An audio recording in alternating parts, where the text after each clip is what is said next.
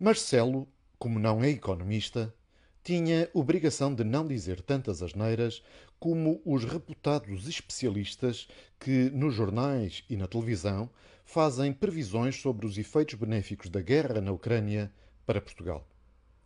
Mas a picareta falante da República, como é catedrático do Asneirol, disse mesmo isto.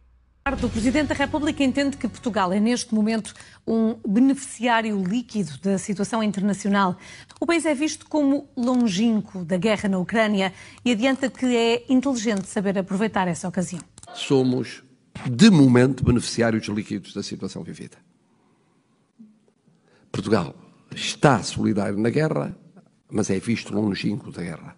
O que era a loucura do investimento para a Europa do Leste num determinado momento, agora passa a ser um modismo, ou pode ser um modismo para Portugal. O inteligente é saber aproveitar essa ocasião. Estas declarações foram proferidas numa conferência em Cascais, cujo tema foi País de Futuro, mas para a qual, paradoxalmente, se convidou o Arlequim de Belém e a agora toda poderosa filha do ex-ministro de Sócrates, Vieira da Silva. Segundo as palavras de Marcelo que ouvimos atrás, parece, portanto, haver excelentes perspectivas para a economia portuguesa. Estas vacuidades foram expelidas antes do requintado cocktail dinatoire do evento e não me consta que tivessem sido contestadas pelos senadores Portugal 21, como pomposamente a organização chama a personalidades como António Vitorino ou Marques Mendes. Há relativamente pouco tempo, a reincidente Ministra da Agricultura já havia referido que a pandemia da Covid-19 poderia impulsionar as exportações portuguesas. Ideia logo secundada pelo, à altura, Secretário de Estado da Internacionalização, de seu nome brilhante.